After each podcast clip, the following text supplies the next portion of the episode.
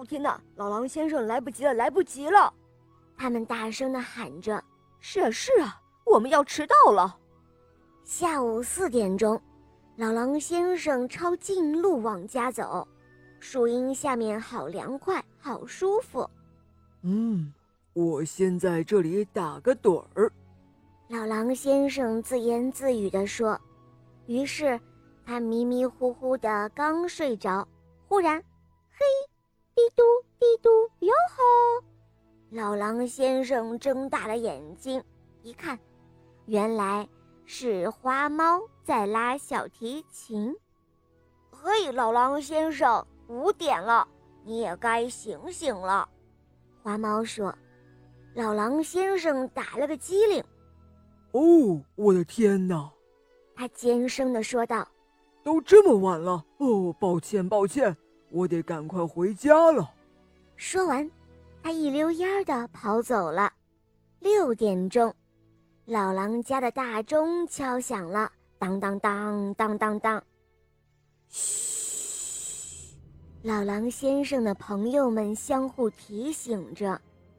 呼哧呼哧，老狼先生眼看着就要到家门口了。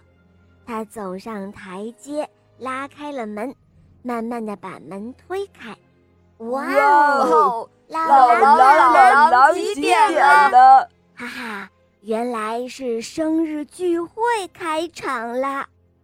伙伴们尽情的唱啊跳啊，老狼先生的朋友们一直玩到很晚很晚，这才开心的都回家去了。老狼先生刷过牙，盖上被子。天上的星星问：“老狼，老狼，几点了？”老狼先生没有回答，因为啊，他已经香香的睡着了。好啦，小伙伴们，这个故事的讲完了，赶快订阅这个专辑，收听起来会更方便哦。还有啊。不要忘记关注肉包来了，打开我的主页，在那儿呢，你可以收听到肉包的更多好听童话哟。有公主童话，有小木偶匹诺曹，有西游记，还有格林童话，还有我的同学是夜天使，还有恶魔岛狮王复仇记，还有萌猫森林记，还有很多你没有听过的都会陆续更新哦。小伙伴们，赶快来收听吧。拜拜。